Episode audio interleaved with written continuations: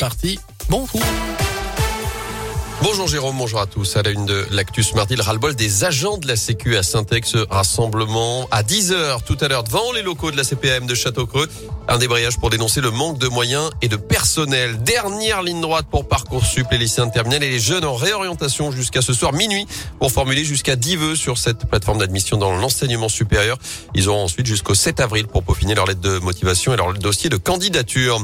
Dans l'actu également des dizaines d'élus et d'habitants réunis à Saint-Éan, moment de recueillement pour rendre hommage au maire de la commune, Jean-Marc Télisson, décédé brutalement vendredi dernier à l'âge de 69 ans. Il a été retrouvé inanimé sur une parcelle boisée lui appartenant sur les hauteurs de la commune. Quatre individus condamnés après un cambriolage avec violence le mois dernier en Haute-Loire. Ça s'est passé début février à Saint-Maurice-de-Lignon, près d'Issingeau.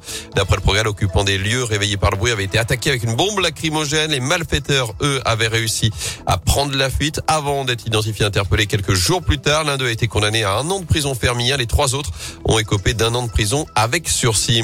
On va du foot. Quatre jours après la victoire face à la Côte d'Ivoire, l'équipe de France est de retour sur le terrain ce soir. Nouveau match amical face à l'Afrique du Sud.